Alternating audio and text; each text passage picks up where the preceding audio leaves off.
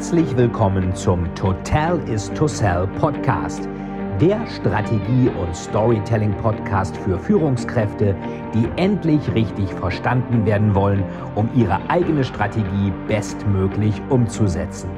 Hier dreht sich alles rund um Ihre eigene Story und Strategie für Ihr persönliches Happy End. Viel Spaß!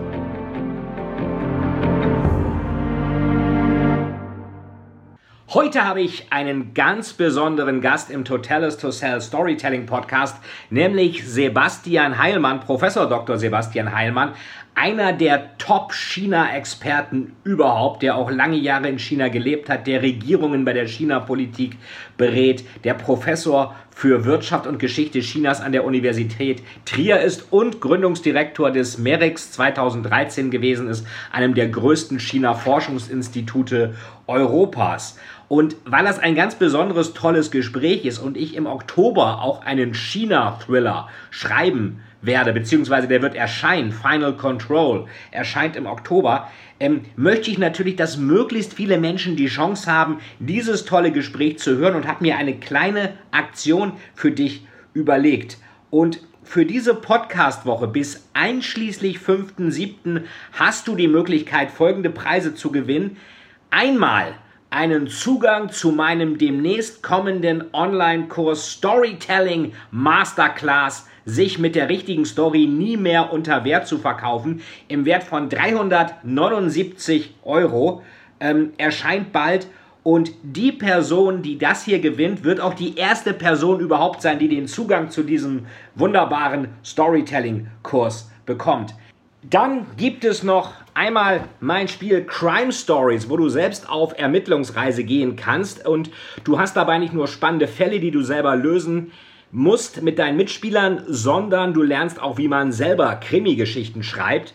Und was es noch gibt, es gibt drei Exemplare von Final Control, wenn du so lange Zeit hast. Das ist der neue China-Thriller. Erscheint allerdings erst im Oktober, signiert. Und für die, die nicht so lange warten wollen, gibt es dann noch Todesdeal. Spielt zum Teil auch in China, ist schon auf dem Markt. Ähm, da sagt hier Frank Sieren, Deutschland-China-Experte Nummer 1, ein hochspannender Einblick in die Machtspiele des 21. Jahrhunderts. Und es gibt noch eine Mischung aus Thrillern und Sachbüchern wie zum Beispiel hier Wandel kommunizieren. Da lernst du in 30 Minuten, wie du Wandel und PS auf die Straße kriegst. Und ein ganz besonderes Gimmick habe ich noch.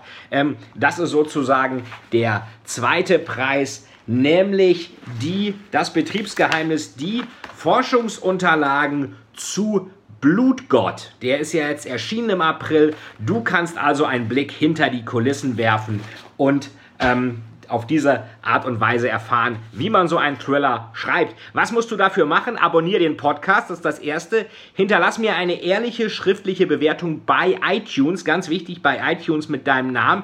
Hinterlass einen Screenshot deiner Bewertung und schick mir den entweder bei Instagram, per Mail oder hier auch, das blenden wir gleich noch ein, mail info at fight-etzold.de siehst du alles in den Show Notes. Und falls du zweimal in den Lostop willst, dann teile den Podcast mit dem Gewinnspiel mit einer Freundin, einem Freund, mit einem anderen Menschen deiner Wahl und sende mir den Screenshot der Bewertung dieser Person mit. Und ich freue mich natürlich auch über Erwähnung des Screenshots in deiner Instagram Story. Und ich freue mich natürlich, ähm, wenn du dabei bist und wünsche dir jetzt viel Spaß bei diesem Interview. Wie würde der Chinese sagen? Han Gaoxing Renshe Ni. Ich freue mich, dass du da bist. Herzlich willkommen wieder im Totalis to Sell Storytelling Podcast. Und heute freue ich mich, einen ganz besonderen Gast zu haben, nämlich Professor Dr. Sebastian Heilmann, sicherlich einer der größten China-Kenner Europas, wenn nicht gar vielleicht sogar international. Ähm, hat äh, sehr viele Institutionen im Bereich China beraten, ist Professor. Sebastian, du bist Professor für Wirtschaft und Geschichte Chinas. Politik und Wirtschaft Chinas. Heißt Politik und Wirtschaft. Politik ja. und Wirtschaft Chinas an der Universität Trier. Und er war 2013 Gründungsdirektor des MERIX. Das ist das Mercator-Institut für China-Studien. Eins der größten Thinktanks Chinas, die es, glaube ich, überhaupt so gibt. Ähm, und wir werden uns heute, da ja China wieder in aller Munde ist, mit Social Credit System, mit dem Status Hongkong, mit der digitalen Überwachung, mit der äh, einfach globalen Stellung zwischen USA und China, einfach mal über ein paar Themen unterhalten, Ähm, lieber Sebastian, ich freue mich sehr, dass du hier dabei bist. Und, freue mich auch, ähm, prima. Mhm. Ich habe ja auch ein paar äh, Requisiten schon mal mitgebracht. Das hatte ich mal in China bekommen. Das ist mein ha. Name. Joe ja. Way haben die draus gemacht. Ja, ähm, ja, genau. Ja. Mhm, ja. Äh, und Joe oder Way, eins heißt ja irgendwie links, glaube ich. Zuo, ja, Zuo, genau, ja, Zuo heißt es eigentlich, Zuo Way, ja, genau. Du bist, also das ist ein normaler, relativ äh, doch weithin gebrauchter Hauptname, Familienname.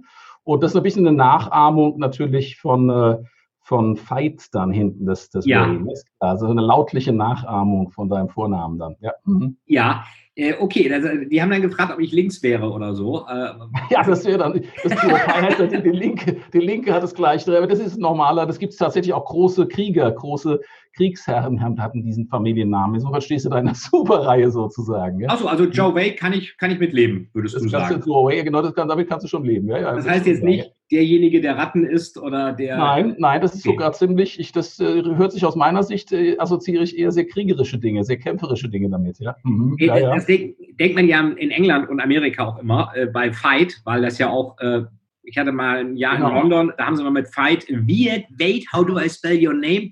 habe ich immer gesagt, you know the movie Fight Club? Der kam damals gerade in die Kinos. Yeah, with Brad Pitt. Yes, just take Fight Club without Club. Ja. Fight? Yes, correct pronunciation. At last. Also du hast was vom Krieger, ist ganz klar. Da steckt was in den Namen. Eindeutig. Ja. Perfekte China-Strategie. Und was ich natürlich auch von dir habe, lieber Sebastian, das ist ein Standardwerk, was Sebastian Heilmann geschrieben hat das politische System der Volksrepublik China. Wer das mal verstehen möchte, hattest du mir auch mal eine schöne Widmung damals reingeschrieben. Ah. Sehr gefreut. Das war, glaube ich, als wir da immer in dieser, äh, wie hieß denn, diese letzte Instanz, in dieser genau. sehr ur-Berliner Kneipe immer zum Mittagessen uns getroffen. Wo früher das ZK, die, die Mitglieder des, des ZK der SED dann nach getaner Arbeit nach getanem Handheben dann saßen und ein Bier getrunken haben. Ja. Mhm. Genau, das haben wir dann auch gemacht. Also mit dem Bier, mit dem Handheben äh, mhm nicht so. Nicht so, äh, genau.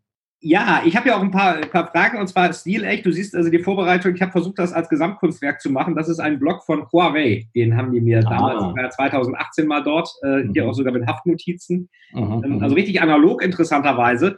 Mhm. Ähm, und du hast dich ja wahrscheinlich wie, wie wenig andere, äh, lieber Sebastian, mit dem System China befasst. Äh, vielleicht kannst du uns noch mal kurz erklären, wie bist du denn auf China überhaupt gekommen? Du hattest mir mal diese spannende Story mit dem Schmuggler erzählt, ähm, als wir mal dieses Storytelling, diesen Workshop hatten ähm, vor langer Zeit an der, am, am, am Lied-Institut von der Mercator-Stiftung. Da hatten wir uns auch kennengelernt. Aber ähm, wie, wie ging das bei dir los mit der Faszination China? Es gab immer das ähm, Bedürfnis, was zu tun, was über Europa hinaus führt, sozusagen. Es war ein bisschen Abenteuerlust auch dabei. Ne? Es ging also darum, was zu machen, was andere nicht machten, klar, aber auch äh, zu reisen durchaus. Ne? Also über Europa hinaus zu reisen. Ich bin mit meinen Eltern viel gereist innerhalb von Europa und hatte dann irgendwann Lust, äh, das zu erweitern. Und dann hatte ich natürlich auch Bekannte und in der Verwandtschaft Leute, die sich damit ähm, befassten und das war eine gewisse äh, was soll ich sagen, eine natürliche Erweiterung, dann sich auch mal mit China zu beschäftigen. Und da gab es auch noch Konkurrenz. Ich hatte auch Orientalistik äh, in, in damals äh, eigentlich einbezogen, auch äh, mit Russland, Sowjetunion sich damals zu beschäftigen. Da bin ich nach Sowjetunion tatsächlich gefahren, einmal als Schüler in einem Austauschprogramm. Und das war so ernüchternd, dass ich danach zu dem Schluss kam, das kann nicht die Zukunft sein. Die sind dermaßen, das war so 83 etwa, das war, die sind dermaßen eingefroren da und äh, dermaßen starr, das wird nichts. Und ähm, dann habe ich mich, das war ganz glücklich, zu einem Zeitpunkt dann für China-Studien, auch dann chinesische Sprache, Sinologie entschieden, als China nicht das Powerhouse war der Welt, sondern eher das Armenhaus der Welt noch war. Ne? Also Mitte der 80er Jahre war da noch nichts von, von Weltmacht zu spüren oder von, von wirtschaftlichem äh, rasantem Aufstieg. Und ähm, das war eigentlich damals wirklich das Interesse, in eine völlig neue Kultur, Sprache einzutauchen und äh, was zu machen, was ich vorher noch nie gemacht hatte. Ne? Das war eine gewisse Abenteuerlust, die dann auch in einen Aufenthalt in China mündete, ne, im Studium schon bald, nach zwei Jahren, ähm, wo dann die Sprache vertieft wurde, aber eben sehr viel Reisen äh, drin waren. Das war toll, das war ein Land im Aufbruch und ähm, sehr exotisch damals noch, ja. Also nicht so, dass damals alle Straßen aussahen wie in Singapur oder wie in München oder wie in Hamburg, ne, alle die gleichen Geschäfte, Geschäfte in diesen globalen Metropolen, wie es heute ist, sondern damals war das sehr, sehr ähm, ärmlich, pittoresk, aber reizvoll, enorm reizvoll. Ja. Also ein bisschen wie diese, diese Hutons, die man in äh, Exakt, genau. Beijing ab und Viele zu Straßenstände überall, viele ganz neue Unternehmen, die aufgemacht wurden. Ne? Ähm, also man spürte die unternehmerische Initiative. Zugleich war das Land, das hat mich immer beeindruckt, ziemlich gut organisiert. Es war so klar, was da äh, möglich würde, ne, wenn, wenn da mal diese unternehmerische Energie entfesselt wird dann auch. Ne? Und ähm, das äh, war ganz beachtlich und die haben natürlich auch die Infrastruktur dann sehr planmäßig ausgebaut in den 90er Jahren. Das wurde dann sehr beschleunigt, diese Sache. Also eindrucksvoll waren die Chinesen damals schon, ne, durch die äh, enorme Findigkeit und unternehmerische Wuseligkeit, die damals wirklich zu spüren war, unmittelbar. Ne? Man konnte mit allen Leuten sich unterhalten, bis ganz nach oben. Es war damals sehr offen für Ausländer und ähm, das war spannend. Das war toll. Ja, das war eine besondere Phase. Das war die Zeit auch von Yang Zemin, glaube ich. Äh, nee, das war die Zeit noch von Deng Xiaoping gefahren. Deng Xiaoping noch, okay. Jahren, ah, noch vor den, sogar noch vor den Tiananmen-Unruhen, dann äh, okay. 1989, da änderte sich dann, wurde es ernst an einigen Stellen, für ein paar Jahre zumindest sehr äh, eng dann auch. Aber das war so in den 80er Jahren, haben die alle rumprobiert. Die waren neugierig auf die Ausländer, ne, haben alles gelernt aus dem Westen, was zu lernen gab. Und ähm, da gab es dann heiße Diskussionen über soziale Marktwirtschaft und so weiter, wie man das einführen könnte in China, solche Dinge ähm, das war schon ein Aufbruch, der auch eine gewisse, das ist neu, das war das Besondere damals, eine geistige Offenheit hatte, die danach in der Form äh, eigentlich nur noch ganz selten anzutreffen war. Das ist ja ein interessanter Punkt. Äh, man hat ja, ist ja oft der Meinung, dass, dass China sich in eine Richtung entwickelt, die man vielleicht so gar nicht erwartet hat. Du hast ja auch, glaube ich, am, am Institut äh, für Asienkunde in Hamburg auch gearbeitet, in, in Harvard, in Oxford, ähm, mit sehr vielen Experten auch äh, mit denen kooperiert. Ähm, hat man diese Entwicklung Chinas, gab es irgendjemanden, der die so vorhergesehen hat? Weil es, lange Zeit war es ja schon so, wir wollen vom Westen lernen. Mhm. Westliche Namen waren ja auch positiv. Siemens heißt ja, soweit ich weiß, Ximen, also Tor nach Westen. Das ist mhm. positiv mhm. konnotiert. Und jetzt sehen wir ja eine ganz starke Abkoppelung eigentlich. Dass wir, man sagt, alles bloß nicht westlich. Das ist eher, wir definieren uns auch über das, was wir nicht sind. Ja, wir hatten natürlich im Westen immer die Erwartung, dass ähm, dass China sich anschließt an das vom Westen aufgebaute System. Vor allem nach dem Ende des Kalten Krieges, als die Sowjetunion kaputt ging, war klar, China wird sich diesem westlichen System gar nicht verweigern können und die USA wird Führungsmacht bleiben und China wird Investoren ins Land holen und die Wissenschaft wird international sich anschließen, sodass wir im Grunde davon ausgingen, China wird immer uns ähnlicher. Die werden uns ähnlicher werden müssen. Die werden sich irgendwann liberalisieren mit wachsendem Wohlstand und besserer Bildung. Das war die Annahme. Aber auf chinesischer Seite waren die Intentionen eigentlich relativ früh geklärt, ne? dass man einen eigenen Weg geht natürlich ne? und nicht es da nur Nachahmung betreibt. Wir haben da viel Missverständnisse erlebt, ne? indem wir im Westen meinten, wenn wir Technologie hinbringen, unsere Unternehmen hinbringen und die Chinesen im Ausland studieren, dann werden die immer mehr wie wir. Ja? Und wir haben am Ende natürlich die Hosen an und unsere Regeln werden weltweit übernommen werden. Und das war in China nie die Intention. Es war immer klar, dass die natürlich einen eigenen Weg gehen wollten und äh, das politische System sich von vornherein nie irgendwie angenähert hat an den Westen. Aber auch viele Annahmen über menschliches Verhalten, über ähm, Märkte, ne, wie die funktionieren sozusagen. Das ist freies Unternehmertum, das ist nett für gewisse Phasen, aber ansonsten muss der Staat die Kontrolle haben und Staatsunternehmen ja. wird es weiterhin gehen. Also das war immer eigentlich in den Diskussionen da.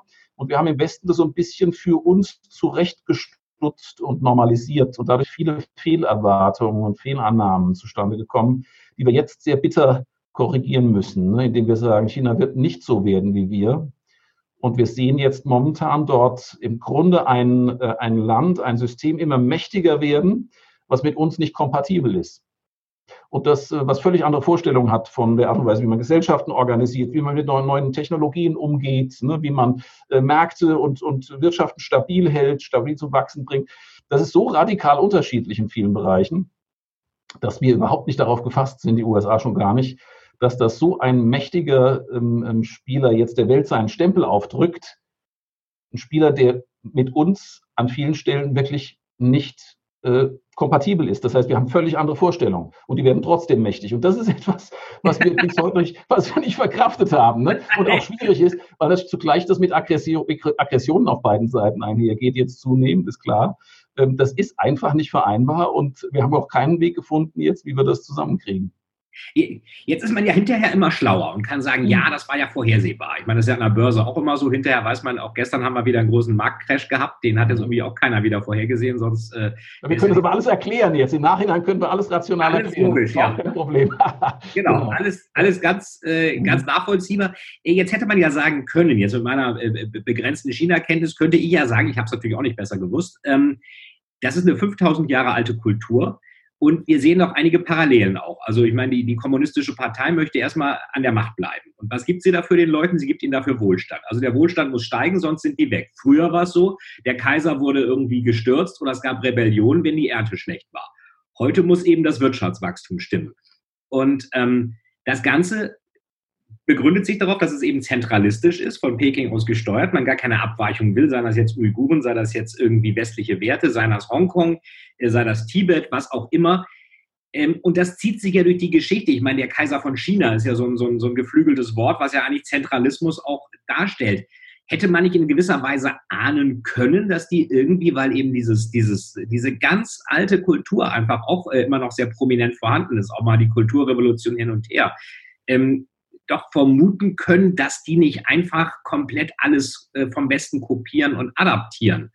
Ja, es gab warnende Stimmen, gab es natürlich auch im Westen. Also die, die vertrauter waren mit ähm, der, vor allem der Denkweise in der Regierung, die waren vorsichtiger. Ne? Also was, äh, ich habe hunderte von Parteifunktionären äh, wirklich interviewt seit den 80er Jahren und ähm, auch dann in den, das war, was sehr markant für mich war, war vor allem die Planer. Ja, ich war in der eben Planungskommission, die heißt heute Nationale äh, Reform- und Entwicklungs, ähm, Entwicklungs- und Reform auf Deutsch National Development Reform Commission, ähm, NDRC, die ähm, Leute, die so planen für die Zukunft, ähm, die hatten immer ein anderes Konzept vor Augen tatsächlich. Für die war immer klar, wir machen hier was Eigenes, es geht hier um die Stabilität von China und wir wollen diese ganzen Fehlentwicklungen im Westen nicht. Wir wollen diese verrückten Kapitalmärkte nicht. Wir wollen auch die Märkte, die irrational sind, wollen wir in der Form nicht. Deswegen müssen wir das steuern. Ne? Das war, da wurde da eine völlig andere Sichtweise entgegen, die auch viel länger, längerfristiger angelegt war als bei uns. Ne? Also das war klar, dass, dass die im Grunde so Jahrzehnte bis, also 2049, der 100. Jahrestag der Gründung der Volksrepublik China, das war immer äh, so ein Stichtag für viele, wo die ganz lange Pläne hatten, ne? wie sie mit Technologie umgehen, wann sie mit der Industrie an welcher Stelle stehen und ähm, welche Ausländer noch nützlich sind und welche nicht. All das kam dann so. Ne? Ja, ähm, das, da trat einem eine Sicht entgegen, wo einem klar wurde, die wollen nicht das machen, wie wir es machen. Die sehen bei uns vieles desolat. Ähm, und die, der Wendepunkt aus meiner Sicht war wirklich die globale Finanzkrise 2007, ja. 2008, wo dann äh, auch in meinen Interviews damals, das war sehr markant, dann die Leute plötzlich sagten, bisher nahmen wir an, der Westen hätte das Rezept gefunden für die Zukunft. Und jetzt sehen wir, ihr wisst gar nicht, wie es geht ihr wisst gar nicht, die Amerikaner wissen definitiv nicht, wie es geht. Die Europäer machen es ein bisschen anders, aber letztlich hängt ihr da nur so an den Rockschößen der Amerikaner irgendwie und, und wollt auch gar nicht richtig unabhängig sein. So kam das dann damals. Aber da war klar, und das waren wirklich dann äh, auch Entscheider und Leute, die jetzt sehr hoch sitzen in der, in der äh, Regierung und in der Parteizentrale, die sagten damals, wir müssen ganz klar da andere Wege gehen als ihr. So geht's nicht. Ja, wir können nicht von einer Krise in die nächste schlittern. Das, das kann es nicht sein. Also das war schon eine sehr große Lektion, diese Finanzkrise von 2008 war auf chinesischer Seite ein Bruch mit dem Bild des Westens, der im Grunde die Lösungen gefunden hatte für die Zukunft. Ne? Und da war auf chinesischer Seite war klar, die haben die Lösungen nicht und wir müssen jetzt selbst ganz klar ganz eigene Wege gehen. Und dann kam Xi Jinping, dann kam der neue Chef, der neue Generalsekretär der Kommunistischen Partei. Und der hatte dann ganz andere Dinge plötzlich vor Augen. Der wollte sich dann ins Zentrum der Weltpolitik führen. Und das haben wir jetzt momentan, dass China eben da auf der Bühne eine zentrale Rolle für sich beansprucht. Das heißt, dieses, dieses Unbehagen gegenüber dem Westen war vielleicht vorher auch schon da, aber die Finanzkrise war dann halt der Auslöser, wo man vielleicht auch gesagt hat, Moment mal, vieles, was die Finanzkrise hervorgerufen hat, diese günstigen Hypotheken, die waren ja zum Teil staatlich verordnet. Also eigentlich hat der Staat an der Blasenbildung äh, mhm. partizipiert, also das Ganze initiiert und dann sozusagen am Ende die Lösung äh, mit Hilfsprogrammen alles wieder zugeschüttet.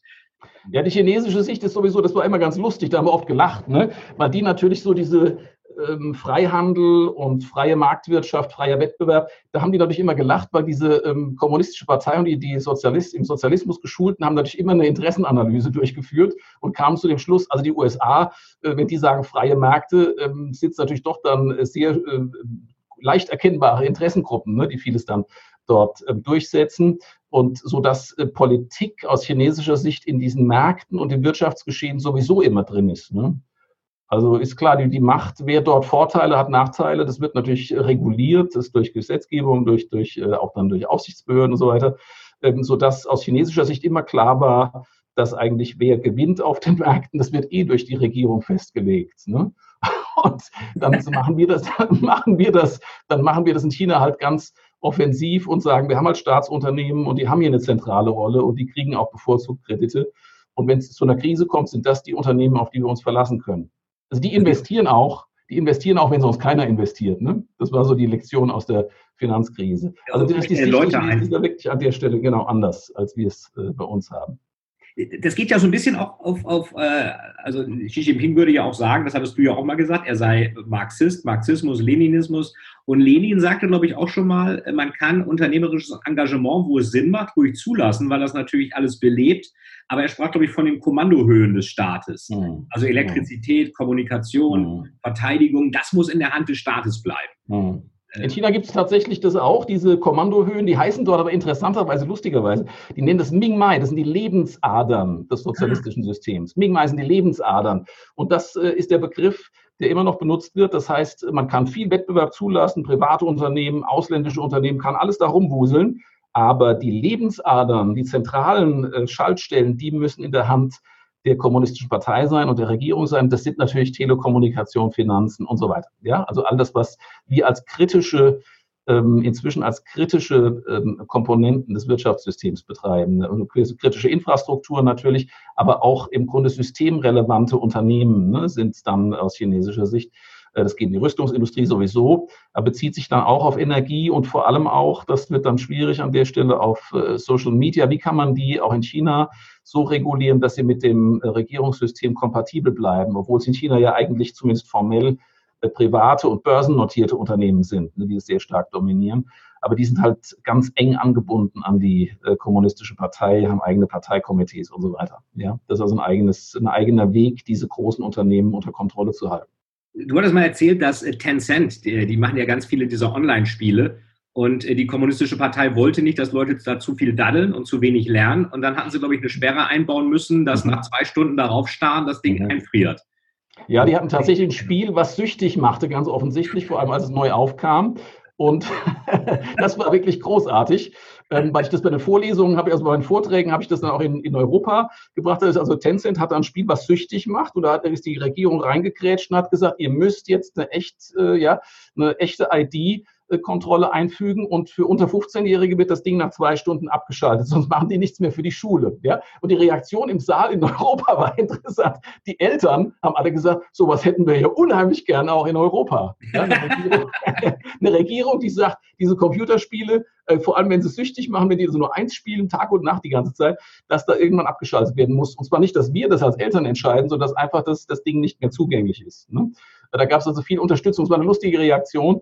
Also die chinesische Regierung hat dann äh, dieses Spiel eingeschränkt. Das ist natürlich ein wirtschaftlicher Faktor für das Unternehmen. Da hat der Börsenkurs von Tencent 10 Prozent verloren ja, nach dieser Regierungs, äh, ein, diesem, diesem Eingriff der Regierung.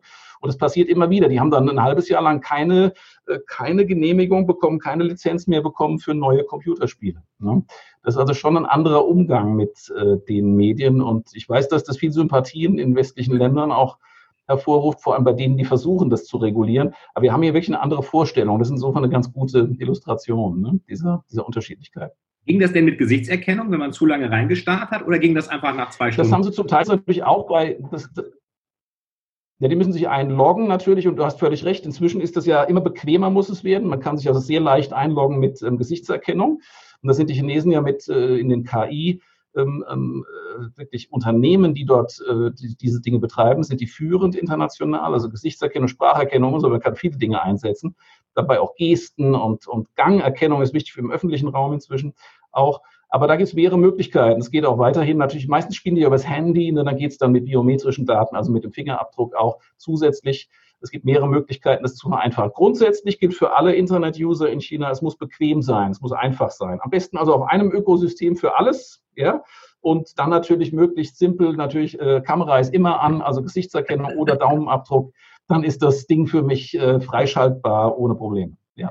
Könnte ich mir auch vorstellen, dass dann natürlich auch gewisse Gesichtsreaktionen Gesichtsmuskelreaktion, Pupillenweite und so, was man im Neuromarketing mit Eye-Trackern macht, ja wahrscheinlich ja. auch hervorragend analysiert werden können. Es gibt eine App für, für die Kreditvergabe in China, die ist einfach auf dem Handy interessanterweise, wo also während des Gesprächs über die Kreditwürdigkeit des Kunden diese App mitläuft und analysiert. Ne? Denn es gibt dann tatsächlich äh, so, das, das, das wissen wir inzwischen Neuromarketing, also Hundertstel, Tausendstel Sekunden, es gibt gewisse spontane Reaktionen, mhm. wenn man lügt, die kann man sehr schwer unterdrücken nur. Ja. Ja? Äh, nur mit viel Übung. Man kann das üben, man muss es üben. Wenn man es nicht übt, dann kann man es nicht. Und das ist für diese App super erkennbar. Das heißt, man kann im Grunde, wenn man so ein Kreditgespräch führt, äh, kann man rausfinden, ob das Gegenüber lügt. Das ist ja auch so ein bisschen. Also das wird sehr stark kommen. Wir werden das auch bei uns erleben, natürlich, weil es einfach eine Hilfe ist ne, für die Einschätzung etwa der Kreditwürdigkeit von jemandem. Ja. Wir werden auch gleich noch in, im Detail zu diesem Social Credit System kommen, weil das natürlich ein ganz interessantes Phänomen ist, was, äh, wo der Westen, glaube ich, wie du auch eben gesagt hast, sehr ambivalent äh, dem gegenübersteht, mhm. aber dass diese Praktikabilität natürlich auch wieder Vorteile haben kann. Ähm, ich werde mal ganz kurz zum System Chinas. Der Helmut Schmidt hat ja immer gesagt, äh, die Chinesen machen eh, was sie wollen und wir müssen ihnen da auch nicht immer rein äh, moralisieren und erklären. Ähm, jetzt kann man ja sagen, okay, wir lassen die so machen oder man kann auch sagen, äh, wir, wir wollen doch noch irgendwie äh, unsere Werte vertreten. Die Frage ist, ist der Westen überhaupt noch Vorbild und stark genug im Moment, das in einer überzeugenden Weise machen zu können? Wir müssen die Dinge auseinanderhalten. Was, was äh, in China passiert, ist natürlich in der Tatsache der Chinesen. Wir können ja. das nicht uns anmaßen, dass uns von außen dieses Riesenland, was ja auch große Erfolge hat und so weiter, ein eigenes System natürlich aufgebaut hat von außen so fernzusteuern, zu beeinflussen. Das können wir vergessen. Aber ist natürlich jetzt nicht mehr der Fall, dass China nur bei sich bleibt, sondern die kommen ja raus. Ne? Und damit äh, gehen sie in die Welt rein und kommen auch zu uns und bringen natürlich dann, und da fängt es an mit der Unvereinbarkeit, bringen Spielregeln mit und auch Vorgehensweisen mit, die aus unserer Sicht nicht akzeptabel sind. Das ist klar, das fängt also an bei der Rolle von Staatsunternehmen, die hochsubventioniert sind und dann auf Einkaufstour, Investitionstour gehen es geht weiter bei natürlich eine völlig andere Vorstellung von Medienarbeit, wo man also versucht, vor Ort in den Zielländern äh, Einfluss zu nehmen auf die Medien, auf die öffentliche Meinung über China wo dann wir Fälle haben in Neuseeland und Australien, wo auch äh, massiv auch mit Geld versucht wurde, politischen Einfluss zu kaufen. Das ist nachweislich. Ähm, diese Dinge haben wir und das sind natürlich ernste Sachen. Ne? Also da müssen wir dann entgegentreten. An der Stelle kommen sie ja zu uns. Wir müssen natürlich äh, reagieren und, und äh, müssen unsere freiheitlichen Gesellschaften und Ordnungen natürlich verteidigen an der Stelle, weil wir nicht so ein System haben wollen. Zumindest die meisten wollen das nicht. Ne? Die meisten würden sich sehr unwohl fühlen. Die meisten Europäer in einem System, wo sie permanent äh, unsichtbar oder sichtbar überwacht werden. Ne? Das wollen die meisten definitiv nicht. Und ähm, das ist insofern an der Stelle gibt es dann auch Unvereinbarkeiten, die ich nicht äh, verschwinden sehe. Ja, das sind Dinge, die zum Konflikt führen müssen letztendlich. Und ähm, bis jetzt waren die Amerikaner natürlich in den letzten Jahren, äh, vor allem in der Trump-Administration, sehr ähm, aggressiv da auch, sind also China da in die Parade gefahren, haben das chinesische Spiel und die Pläne Chinas auch unterbrochen an vielen Stellen. Die Europäer lavieren im Grunde. Ne? Die Europäer haben es bis jetzt nicht ähm, hingekriegt, ähm, eine eigene Position, vor allem eine geeinte, eigenständige Position aufzubauen gegenüber China, also dass China da mit äh, unterschiedlichen Spielern unterschiedlich verfährt. Wir haben also jetzt äh, Italien beispielsweise, wo der Einfluss Chinas wächst, weil China investieren kann, jetzt Unternehmen kauft, auch geholfen hat in der, in der Corona-Pandemie-Bekämpfung am Anfang. Wir haben andererseits einen Riesenkonflikt mit Schweden momentan vor allem. Ja. Da geht es dann wirklich um Menschenrechtsfragen. Es geht um sehr besondere Vorgehensweisen der Chinesen gegenüber schwedischen Staatsbürgern ähm, da und der, der, Botschafter Chinas in Schweden ist extrem aggressiv, ja, so ein Wolf Warrior, wie man heute sagt, so ein Wolfskrieger, der also dort aggressiv auftritt und die Interessen Chinas vor Ort äh, lautstark und mit Beschimpfungen ne, und Drohungen äh, äh, vertritt. Das ist sehr unangenehm. Und sowas gibt es dann manchmal. Wir haben also einen riesen Spannband der Europäischen Union auch. Und das ist nicht einfach. Die Europäische Union hat bisher wirklich keine geeinte Position und das schwächt äh, die insgesamt die Statur, das, schwächt die Glaubwürdigkeit auch der Europäer im Umgang mit China. Das nutzt China ja auch aus, dass zum Beispiel Italien, die jetzt von der Eurozone meinen, nicht genug Geld zu bekommen, oder auch Osteuropa, die jetzt mal mit der Flüchtlingspolitik oder der EU allgemein nicht konform gehen, die werden dann also ein bisschen rausextrahiert und äh, China ist dann halt der, der bessere Partner als die EU. Ja, das ist natürlich falsch, denn es ist klar, dass die EU natürlich in diesen Ländern unheimlich viel investiert hat. Die EU ja, hat, ja. Äh, eine Schwäche hat die EU, weil es Bürokraten sind, ich bin jetzt mal salopp an der Stelle, ähm, sie verkaufen sich zu schlecht. Sie müssen ja. dich mal anheuern für Storytelling, ehrlich gesagt. ja, nee, ehrlich, weil das ist klar, dass die äh, Europäische Union über diese lange Zeit jetzt, seit der, der, dem Ende des Kalten Krieges, natürlich für die Infrastruktur, für die, für viele große Investitionen in Osteuropa, auch in Italien, Spanien enorme Leistungen erbracht hat und wir erzählen die Geschichte nicht. Die Europäische Union erzählt diese Geschichte nicht, was da alles äh, daraus erwachsen ist, was für Möglichkeiten auch sich da ergeben haben. Und die Chinesen versprechen sehr vieles und haben eine super Storyline mit dieser neuen Seidenstraße, ja, dass sie da tatsächlich halt ein neues Tor aufmachen, einen ganz neuen Kontinent, Eurasien, äh, so ein Riesenkontinent aufmachen. Und ähm, das sind oft Versprechungen. Ne? Und das hat jetzt auch schon zu Unmut in Osteuropa vor allem geführt, weil viele Versprechungen nicht äh, eingelöst wurden, nicht realisiert wurden durch Projekte. Und das wird Italien wahrscheinlich auch erleben. Ne? Also es ist so, dass die EU still und leise sehr viel leistet und eben keine tolle Geschichte erzählt. Das fehlt bis jetzt. Die müssen unbedingt daran arbeiten. Das muss anders äh, ne, wirklich vermittelt werden und anders erklärt werden. Und ähm, die Chinesen kommen damit mit einer guten Storyline, einer super Propagandamaschine und äh, vielen Versprechungen. Aber bis jetzt muss ich sagen, in Osteuropa sehr wenigen konkreten Investitionen. Wird aber in Osteuropa auch schon so gesehen. Ja, korrekt. Die Osteuropäer sind sehr viel äh, kritischer geworden, sehr viel distanzierter geworden. Selbst die, die vormaligen China-Fans sind inzwischen da in, in, in, auf Distanz gegangen. Nur Italien ist momentan so ein bisschen da äh, zwischendrin natürlich mal abwarten, wie das jetzt verarbeitet wird. Ne? Griechenland hat von China natürlich sehr profitiert, Piräus vor allem. Ne? Die haben wirklich profitiert, nachweislich auch. Das ist eine Erfolgsgeschichte. Aber die Frage ist, was daraus jetzt wird, ne? ob daraus wirklich eine, eine, eigene Entwicklungsstory wird oder nur so ein, ja, ein Vorposten, ein chinesischer, der dann benutzt wird zum Umschlag chinesischer Güter. Das ist noch nicht klar. Ne? Da kann mehr draus werden, aber das ist noch nicht völlig äh, absehbar zurzeit ich glaube, China verkauft sich auch einfach dadurch besser, weil einfach gewisse Projekte auch realisiert werden. Das war ja im letzten Jahr, da war ja äh, Jubiläum der, der, der Gründung der Volksrepublik und ich glaube, auf den Tag genau ist auch der Flughafen fertig geworden mhm. in Beijing. Äh, und in Berlin ist er dann nochmal verschoben worden und jetzt wird er ja Vielleicht ja, aber da müssen wir jetzt auch, das ist, das ist völlig richtig, das ist äh, mit dem Berliner Flughafen kein, äh, kein, keine Prachtleistung, ist völlig klar, das wissen wir alle. Aber äh, in China würde natürlich kein Termin verschoben, weil der Brandschutz nicht funktioniert. Ne? Das ist klar. das müssen wir uns auch klar sehen. Das okay. heißt, der Flughafen wird eröffnet, zum äh, Jahrestag der Gründung der Volksrepublik China. Und ähm, ich habe auch solche Projekte schon gesehen, man kann das in China auch manchmal sehen. Wenn dann bestimmte Teile des Flughafens noch Baustelle sind oder völlig äh, unerschlossen sind oder der Brandschutz eben überhaupt noch nicht an, an, abgenommen ist oder noch nachgebaut werden muss, ähm, dann ist das egal. Die Termine werden gehalten. Wir müssen schon, also unsere Transparenz bei uns führt natürlich dazu, dass wir vieles wissen, was wir in China nie wissen. In China werden viele dieser Informationen werden einfach weggedrückt und keiner fragt danach. Und das müssen wir auch ernst nehmen. Ne? Das ist klar, dass wir da sehr hohe Ansprüche haben und immer alles durchleuchten. Und in China wissen wir vieles von dem, was schlecht läuft, wissen wir natürlich auch einfach gar nicht.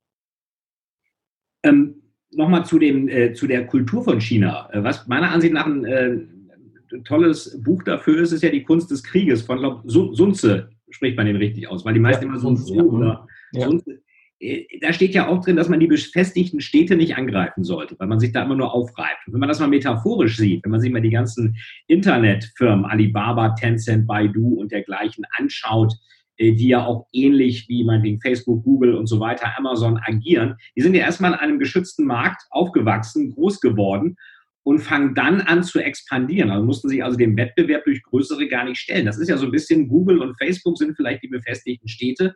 Gegen die kommen wir nicht an. Wir warten mal, bis die groß genug sind. Man sieht ja schon, finde ich, ein paar Parallelen der chinesischen Unternehmensstrategie und politischen Strategie auch bei, bei Sunze. Ähm, Unbedingt. Vorweggenommen. Das zeigt sich ganz klar natürlich bei den, bei den Geschäftsmodellen äh, etwa bei Alibaba und Tencent, die aber natürlich im Inland geschützt waren. Ne? Das ist klar. Es zeigt sich aber auch bei der neuen Seidenstraße. Die greift natürlich nicht die Bastionen der Amerikaner an, sondern geht dorthin, wo die Amerikaner nicht sind. Ne? Das so der offene Raum. Es gibt so ein schönes Guerilla-Wort, das heißt äh, Bish, das heißt also die Hauptmacht vermeiden und den leeren Raum, ja, in den leeren Raum vordringen, ne, ist das immer.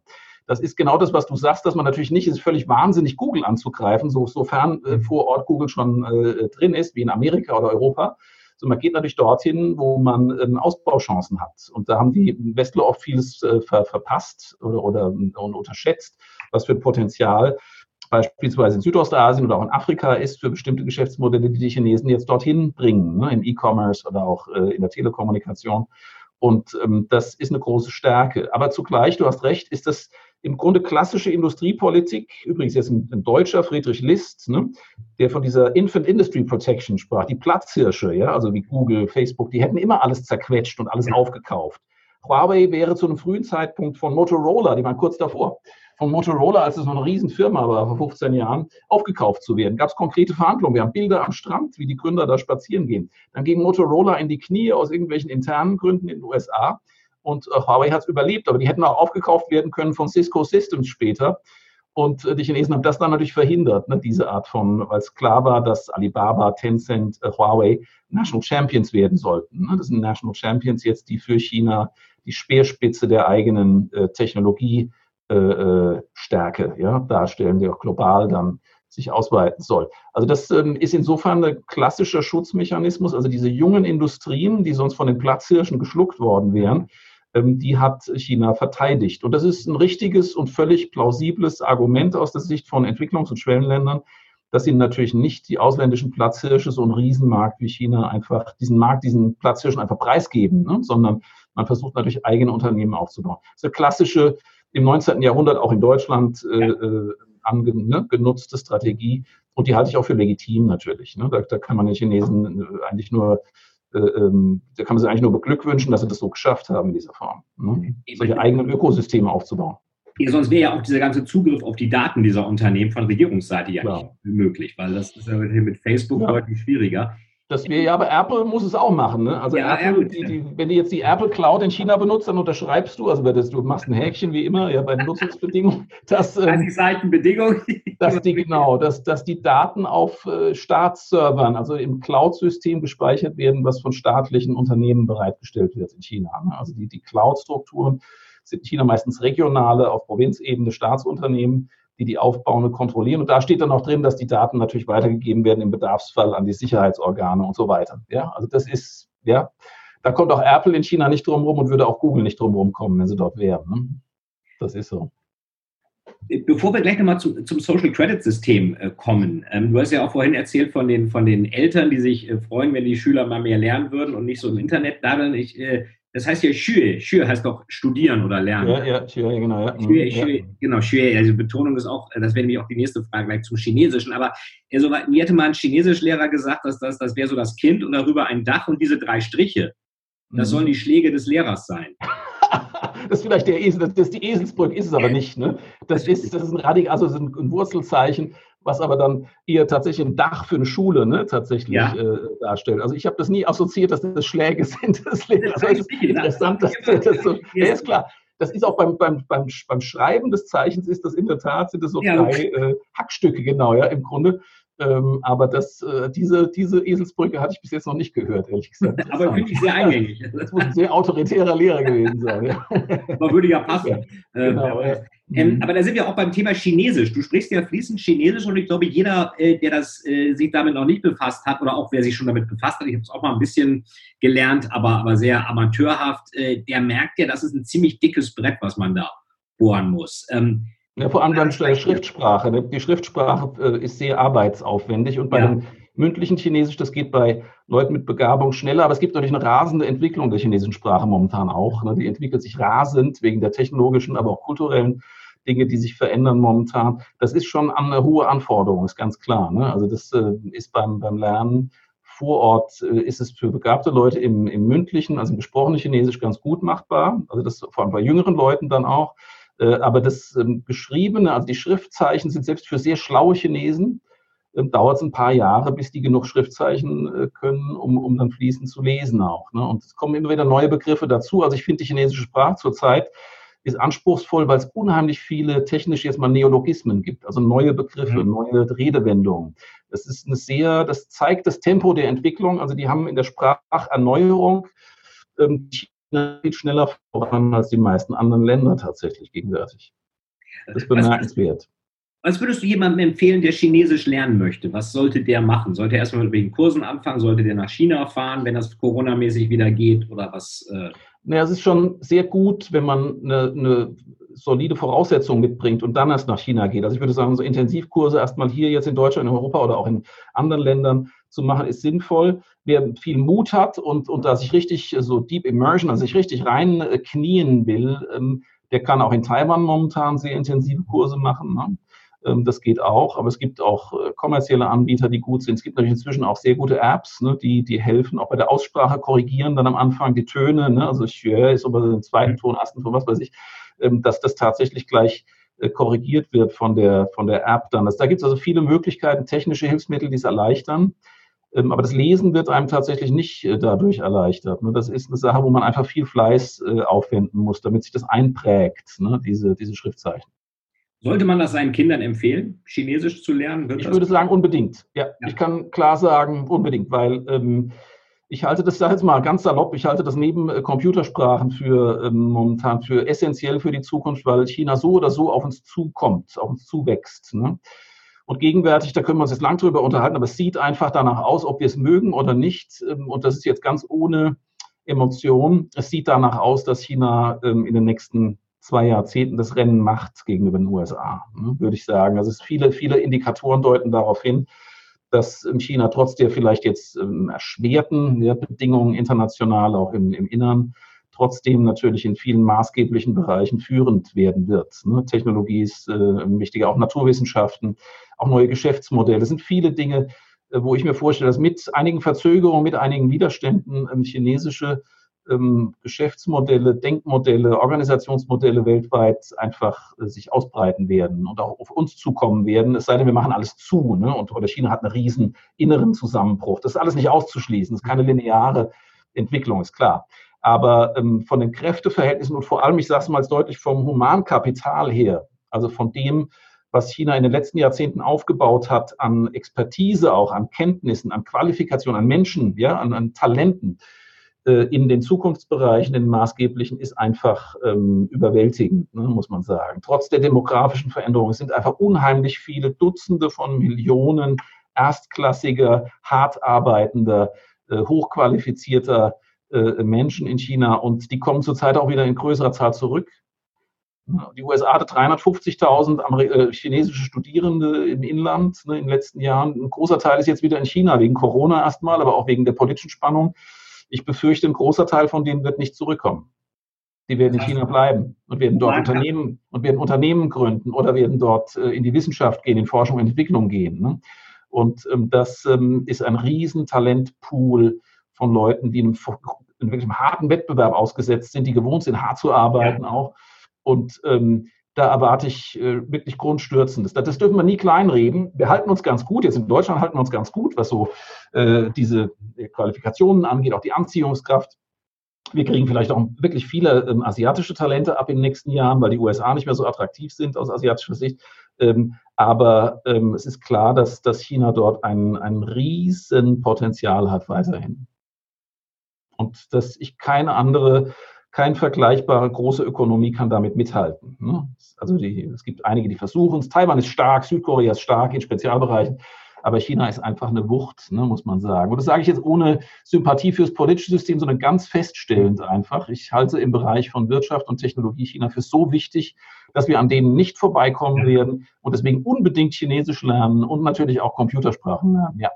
Programmieren lernen und Chinesisch. Das hast du da auch noch eine Empfehlung, welche Computersprache man Ne, die sind ja, das ist jetzt eine gute Frage, weil wir im Westen natürlich Python. sofort sagen, wir müssen Java, wir müssen Python, bei Apple vielleicht Swift und so weiter oder E, solche Sachen. Das kommt dann immer im Westen. Aber jetzt kommt, die Chinesen setzen tatsächlich für ihre ähm, Anwendungen in China, äh, beispielsweise bei der künstlichen Intelligenz, haben die ganz eigene Libraries. Das heißt, die benutzen wirklich einen anderen Code, als wir ihn hier als Standard einsetzen und einbauen in unsere Programme. Und das ist etwas beunruhigend, kann ich nur sagen, weil ähm, ich weiß, dass das immer mehr wird. Ne? Also die Leute, die sich damit beschäftigen, mit Softwareentwicklung in China, künstliche Intelligenz in China, kommen zu dem Schluss, dass tatsächlich die ähm, Programmier ähm, die, die, die, Infrastruktur für das Programmieren, ne? also alles das, auf was man zurückgreift, äh, um das vorzuentwickeln, dass die sich immer weiter unterscheidet vom Westen. Ne? Und das könnte sein, dass das China enorme Vorteile in Zukunft äh, gibt, sobald China Standards setzt in vielen Technologien, ja, wie bei 5G oder vielleicht 6G, nehmen wir es mal jetzt, gehen wir einen Sprung weiter. Chinesen sind da schon, wenn 6G dann vor allem mit chinesischen Standards kommt ne, und chinesischen Programmierelementen kommt, dann ähm, kann es sein, dass wir im Westen da gar nicht mehr mitkommen. Und ähm, es kann ja auch dann dazu führen, also es gibt ja diese Made in China 2025 Strategie, dass man eben westliche Dinge so lange nutzt, wie man sie braucht und es dann mhm. selber macht. Und ein Weg zu dieser Autonomie wäre ja auch von irgendwelchen Copyrights, äh, Intellectual Property von westlichen Programmiersprachen unabhängig zu sein. Korrekt. Das geht also in viele Bereiche. Also es gibt eigene Standardisierungsziele bis 2035 soll China also eigene Standards setzen in vielen Technologien. Da geht es in der Tat um Robotik, um neue Materialien, ähm, es geht um Medizintechnik, also all die Bereiche, die uns auch sehr interessieren, hier gerade in Deutschland auch, wo wir bisher auch äh, an der Spitze der Nahrungskette waren sozusagen ne? und wo China jetzt ähm, selbst hin will. Und ich erwarte da wirklich viele Verschiebungen. Wir sehen das bei den Patentanmeldungen, aber auch bei den Zitationen jetzt von, also bei den meistgenutzten, äh, einflussreichsten Patenten, wo China wirklich in vielen Feldern enorme Fortschritte macht. Also das ist schwer aufzuhalten. Selbst äh, große Probleme in China selbst werden diesen Drang ja nach äh, technologischer Forschung und Entwicklungsexpansion werden diesen Expansionsdrang nur schwer aufhalten können, einfach weil die Menschen dahinter sind. Ja. Einfach, äh, wenn wir jetzt so Zoom, wir benutzen gerade Zoom hier, das ist auch ein, ein, ein in China geborener ja. amerikanischer Unternehmer, der aber jetzt äh, zwischen den Kontinenten hin und her geht.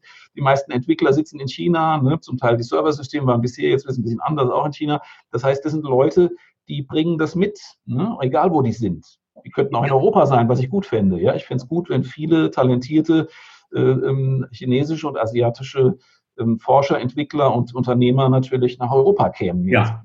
Das wäre für uns auch eine Möglichkeit, diesen Schub mitzunehmen sorgt ja auch für Zug immer. Ich habe mal von einem Programmdirektor einer Business School, ich glaube Jesse in Barcelona war das gesagt, wenn er Teams aufteilt von den MBA-Studenten, sieht er zu, dass in jedem ein Chinese ist, mhm. weil dann Zug im Kanal ist. Und ja, ja, auf jeden Fall. Hart also diese, ja, der Eric Yuan hätte auch in Europa sein können, ne? der, der Zoom gegründet ja. Das ist nicht unmöglich. Ne? Das ist nicht völlig unvorstellbar. Wir haben in Europa halt das Problem, dass wir keinen einheitlichen, keinen, keinen gut verbundenen digitalen Binnenmarkt haben. Und für solche Dinge braucht man einen Riesenmarkt. Also entweder China oder Amerika, vielleicht noch äh, Indien. Ähm, einfach um die Größe zu erreichen, sehr schnell ne, diese Größenvorteile zu erreichen, die so ein digitaler Markt halt bieten kann. Ne? Das äh, hat Zoom genutzt. Sebastian, du schreibst ja auch sehr oft in, in, in führenden Zeitungen, also FAZ ist oft das äh, Sonntags-FAZ besonders oder Neue Züricher. Und ein großes Thema ist ja immer das Social Credit System, äh, wovon einige Leute schon mal was gehört haben. Manche, wenn ich mit denen spreche, die haben noch gar nichts gehört und sind dann völlig äh, schockiert. Wie würdest du dieses ganze Social Credit System aus deiner Sicht zusammenfassen? Was, was passiert da eigentlich genau? Zunächst mal ist das was furchtbar Faszinierendes, wenn wir es erstmal nur beschreiben, um was es geht und versuchen zu verstehen, was das ähm, bezweckt. Das ist im Grunde eine, eine datengetriebene Regulierung von Wirtschaft und Gesellschaft. Das heißt, es geht darum, dass wir über alle ähm, Teilnehmer an Wirtschaft und Gesellschaft äh, Daten sammeln und dann deren Verhalten bewerten. Ja? Ähm, in dem Sinne, dass es natürlich um Regelkonformität geht oder auch um ähm, auch Kreativität können oder, oder, unternehmerische äh, Beiträge könnte man damit bewerten oder wissenschaftliche Beiträge, jetzt in meinem Fall. Man könnte also im Grunde ein Profil haben über jeden, ein Datenprofil über jeden Menschen und über jedes Unternehmen und sogar über jede Behörde. Das ist die Idee. Und am Ende ist das im Grunde eine Art Rating, aus unserer Sicht jetzt mal, ein Rating, was aber gespeist wird durch Echtzeitdaten. Das heißt, äh, Dinge, die ich heute mache, können bereits eingehen in meinen Score, ja, also in meine äh, Bewertungskriterien äh, in meinem ähm, Social Credit äh, Profil. Und das ist schon interessant, weil sie im Grunde alle Menschen, mit denen sie in Kontakt treten, dann ähm, kann man wirklich äh, im Grunde einschätzen in ihrer Glaubwürdigkeit und Vertrauenswürdigkeit. Das ist also simpel. Im Privatbereich wäre das, wenn ich jemand Neues kennenlerne, würde ich erstmal das Datenprofil abrufen und würde sagen, ist der oder die ehrlich ja, mhm. kann ich mit der oder die überhaupt äh, verlässlich oder vertrauensvoll äh, mich, mich treffen? Ja, das ist ganz simpel erstmal. Das geht dann aber weiter, natürlich interessanter noch im, im Geschäftsbereich, wo Sie sagen, ist äh, die, haben der Geschäftspartner, mit dem ich mich jetzt einlassen will, hat der einen guten Track Record bei, den, bei der Zahlungsmoral? Zahlt mhm. der seine Rechnungen? Ne? Ist dieses Unternehmen aufgefallen durch Steuerbetrug, durch Zollbetrug oder durch ähm, irgendwelche windigen Geschäfte mit, äh, ja, mit Unternehmen in irgendwo, ja, mit, mit mafiosen Unternehmen. Das heißt, man kann wirklich ähm, im Grunde sehr schnell sehen, äh, ob jemand, mit dem man in Interaktion tritt oder ein Unternehmen, mit dem man in Geschäftsbeziehung tritt, ob das vertrauenswürdig ist. Das ist letztlich äh, zeitgemäß, ist aber eine völlig neue Sicht der Dinge. Ne? Ist klar, dass das natürlich eine andere Form der äh, Transparenz ergibt, die auch Überwachung impliziert, Dauer, Kontrolle und Datensammlung permanent impliziert. Und da fangen dann die Probleme an. Ne? Wir haben also andererseits, halte ich dieses System wirklich für völlig zeitgemäß, in der Digitalwirtschaft. Ja, das ist völlig natürlich. Wir haben die Daten. Wir wollen wissen, ob jemand vertrauenswürdig ist, ob ein Geschäftspartner seine, seine Rechnung begleicht. Also nutzen wir diese Quellen. Oder jetzt bei der Corona-Pandemie. Wir haben diese Daten, wo sich jemand bewegt hat, also mit wem er sich getroffen hat, äh, in einem Raum war. Also nutzen wir diese Daten natürlich. Aus chinesischer Sicht völlig klar. Ja, denn der Staat hat dort. Also das, das Kollektivinteresse geht immer vor den individuellen Freiheitsrechten, ne, geht immer vor. Bei uns ist das halt anders und das schafft dann die Probleme. Wir haben im Grunde mit diesem Social Credit System natürlich am Ende, wenn diese Datenbanken alle zusammengezogen werden, haben wir tatsächlich ein lückenloses Überwachungssystem. Das heißt, wer an diese Daten rankommt, und das sind ja dann viele, nicht nur staatliche Behörden, sondern es sollen ja viele sein, weiß, wie mein Freundeskreis ist, weiß, wie meine Präferenzen sind, nicht nur im Konsum, sondern letztlich auch politisch, ja, am Ende. Ne, also was ich letztlich denke, über welche Dinge ist leicht zu, über meinen Freundeskreis zu erschließen, über bestimmte Statements, die ich gegeben habe, vielleicht. Social Media. Konsumgewohnheit, wo reise ich hin? Reise ich eher in die USA oder reise ich eher nach Russland? Das ist auch ganz interessant, solche Dinge. Ne? Oder ähm, sind meine Freunde zum Teil im westlichen Ausland, äh, auch in staatlichen äh, Behörden etwa ähm, tätig? Das sind alles wichtige Informationen. Das heißt, ähm, für uns ist das natürlich nicht nur 1984 ähm, jetzt von, von George Orwell, sondern es geht viel weiter. Es geht im Grunde darum, die, die Intentionen von Menschen zu erkennen, bevor die überhaupt handeln. Ne? Unsere Präferenzen wirklich aufzuzeichnen und zu durchleuchten. Das ist äh, furchterregend in der Konsequenz, ganz klar. Ja. Und äh, ist das dann auch so, dass, dass jeder diese Information bekommen kann oder ist das eher Herrschaftswissen?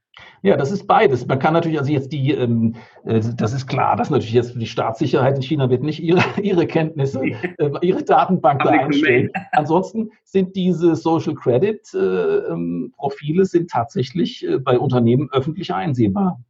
Ja, da ist noch nicht alles drauf an Daten, aber jeder kann inzwischen täglich drauf gucken, äh, wie sich ähm, diese Social Credit Bewertungen von ähm, Geschäftspartnern entwickeln. Und sie werden natürlich, alle werden, alle diese Unternehmen werden die Finger davon lassen von Geschäftspartnern, die irgendwie äh, beispielsweise auf einer schwarzen Liste stehen.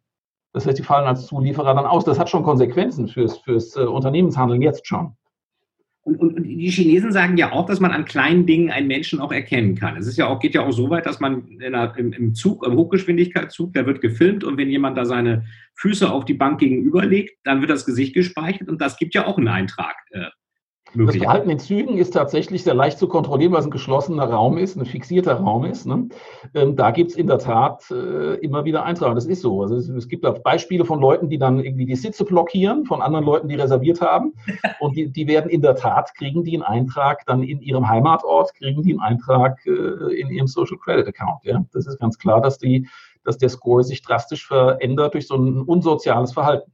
Ja. Und es ist doch auch mit Sanktionen dann verbunden, dass man meinetwegen dann diesen genau. Geschwindigkeitszug, dass man da keine Karte mehr kaufen kann. Ja, wir haben das, das haben wir jetzt noch gar nicht besprochen, aber es ist klar, dass das natürlich nicht nur einfach ein Analyseinstrument ist, ja. sondern ähm, es ist äh, wirklich so, dass ähm, mit Sanktionen operiert wird. Wenn das Unternehmen also beispielsweise ähm, gefälschte ähm, Nachrichten in die Öffentlichkeit bringt, um besser dazustehen, dann fällt das zurück auf den ähm, Social Credit Status von dem Unternehmensleiter, also von dem Management selbst. Die dürfen dann nicht mehr fahren mit äh, Hochgeschwindigkeitszügen, dürfen keine Flüge mehr buchen und so weiter. Es gibt also viele Sanktionsmöglichkeiten auf ganz anderen Feldern, ne, die äh, zum Teil dann auch auf die Kinder übergehen. Das sind also diese problematischen Fällen wo dann ähm, ab einer gewissen äh, Stufe von, von, von Zuwiderhandeln dann tatsächlich auch äh, zumindest gedroht wurde bisher, dass die Kinder dann auf bestimmte Schulen nicht mehr gehen können und so weiter. Ja, also diese Sachen, das können wir uns schon vorstellen, sind ja beliebig ausdehnbar. Denn ja. sie, man hat also Verhaltensabweichungen in einem Bereich, die werden sanktioniert in anderen Bereichen, in völlig anderen Bereichen. Das, das passt auch nicht zu unserem Rechtssystem. Ne? Das ist eine ganz andere Denke, weil der Mensch im Grunde in ganz verschiedenen Dimensionen dort ähm, gedacht wird dann. Ähm, und das ist sehr seltsam, dass also im Grunde ich, wenn ich jetzt regelmäßig Verkehrsgeschwindigkeitsübertretungen habe äh, mit meinem Auto, dass ich dann nicht einfach meinen Führerschein wegbekomme, sondern dass ich auf einmal verboten bekomme, im Ausland zu reisen. Ja, das ist für unsere Verhältnisse das völlig unverhältnismäßig, unverbunden. Aus chinesischer Sicht ist das die gleiche moralische Person, die in dem Fall dann äh, sanktioniert werden muss. Das ist sehr ungewöhnlich, dieses Vorgehen. Für unsere Vorstellung in unserem Rechtskreis ist das äh, un, äh, again. Ja? Mhm ich hatte mal gehört, äh, vielleicht hast du es auch gesagt, dass es sogar die, die Herangehensweise gibt, dass wenn jemand ganz vertrauensunwürdig ist, kriegt der einen neuen Klingelton. Das heißt, wenn der Leute anruft, dann klingelt das Handy anders bei denen. So nach dem Motto. Tatsächlich gab es solche Versuche, man, wir können das immer weiter treiben. Tatsächlich ist es so, wenn jemand anruft, ja. dass ähm, man einen anderen Klingelton dann hat und im Grunde gewarnt ist, diese Person ist im Sinne dieses Systems nicht mehr vertrauenswürdig. Du musst dir jetzt genau überlegen, ob du abnimmst und vor allem, was du danach mit dieser Person ausmachst. Ne? Das ist schon eine schwarze Liste. Es ist letztendlich, wenn man es hart äh, spielt, kann es dazu führen, dass äh, wir Leute haben, die wirklich äh, aus der Gesellschaft herausfallen, ne? ja. die wirklich ausgestoßen werden, ausgespien werden regelrecht ne? aus der Gesellschaft und dann äh, gar keinen Fuß mehr auf den Boden bekommen können. Das wäre der Extremfall. Bis jetzt sind das alles noch äh, vor allem bei dem individuellen ähm, Sozialkreditsystem sind das noch Pilotprojekte, vor allem auf lokaler Ebene, das ist noch nicht äh, verbunden, ja, also mit nationalen im System. Aber im Unternehmensbereich ist es weiter fortgeschritten. Also dort sehen wir schon viele Sanktionen auch, die dann unangenehm werden können. Sie kriegen dann, was weiß ich, die, die Unternehmen kriegen dann mehr Inspektionen beispielsweise. Ne? Also wenn sie Vergehen hatten, sind sie ja weniger vertrauenswürdig, also kriegen sie dann die Steuer- und Zollverwaltung permanent auf die Pelle ge gehetzt oder die Umweltverwaltung und so weiter. Ähm, die kommen dann regelmäßig zu Inspektionen vorbei. Wer dann gut dasteht in dem System, der hat weniger äh, Inspektionen zu erwarten. Das sind schon dann durchaus handfeste Folgen. Aber wir haben ja auch wieder eine kulturelle Komponente drin, finde ich, durch äh, Konfuzius. Also Kungze äh, spricht man, glaube ich, äh, in, in, China Kungze, aus. Ja, oder, ja, ja, mhm. oder Kung Fuze oder. oder ja, es gibt mehrere Möglichkeiten, aber eigentlich heißt der Kungze auf Chinesisch. Kungze. Ja, mhm, ja. Der ja auch eigentlich immer Wohlverhalten propagiert hat. Mach als Kind deinen Eltern keinen Ärger, ähm, mhm. füge dich vernünftig ein. Also auch Verhalten zu steuern und auch zu ändern wenn es irgendwie nicht dem gemeinsamen Wohl dient. Man könnte ja auch sagen, dass es von, von dort aus zum Social Credit System eine Art ähm, weiterführt. Also ich würde, das passt gut, ja, es passt vieles zusammen dort. Das ist die, die traditionelle Sichtweise wäre auch äh, in der Hinsicht, dass natürlich das, wieder das Kollektivinteresse an einem konformen, sozial äh, konformen Verhalten Vorrang hat vor individuellen Freiheiten. Das passt aber natürlich auch, das ist klar, auch äh, der kommunistischen Partei sehr ins Zeug. Ne? ist klar. Es geht immer darum, dass im Grunde Menschen transformiert werden müssen, ja, in, in kultivierte, in, in an die offizielle Kultur angepasste äh, Personen. Und ähm, da ist äh, Konfuzianismus und Kommunismus sind an der Stelle sich durchaus ähnlich. Ne? Es geht wirklich um Anpassungsfähigkeit, es geht um Pass, ja, Einpassung in äh, etablierte Regeln der Gesellschaft, die jemand anders setzt. Das heißt, das Kollektivinteresse wieder hat Vorrang vor individuellen Freiheiten.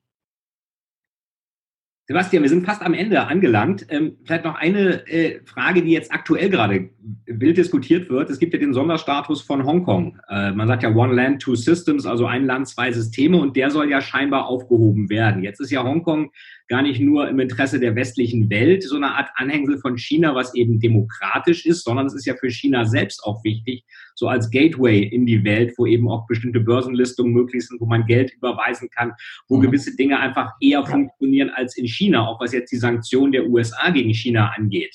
Ähm, was sind deine Einschätzungen? Wie, wie wird das weitergehen? Wer, wer wird sich durchsetzen? Wird Hongkong wirklich ein Teil von China werden? Wird Trump noch mehr drohen müssen, noch mehr Sanktionen machen müssen? Ist das nur ein weiterer Schritt in den großen, großen Kampf USA gegen China? Untermauert ist die Vorherrschaft Chinas oder hat sich China damit eher ins eigene Knie geschossen, dass sie jetzt da übers Ziel hinausschießen?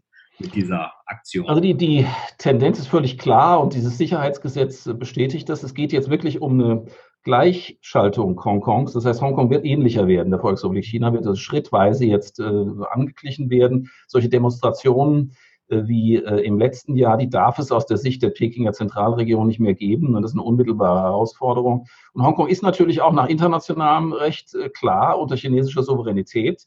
Wir haben aber, und das ist das Besondere, wir haben halt eine gemeinsame Erklärung, the Joint Declaration von 1984 äh, zwischen der Volksrepublik China und dem Vereinigten Königreich. Und das ist ein internationaler Vertrag. Also das ist ein Vertrag zwischen diesen beiden Staaten und der ist hinterlegt und das ist wichtig bei den Vereinten Nationen. Der hat Gültigkeit. Ja, der ist registriert dort.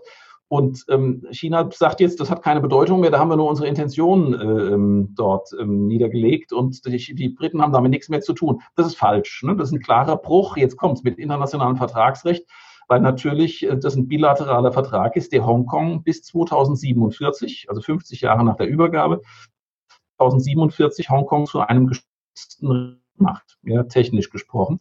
Das heißt, es hat einen eigenen, einen hohen Grad an Autonomie steht da, einen eigenen Way of Life und Rechtssicherheit und so weiter.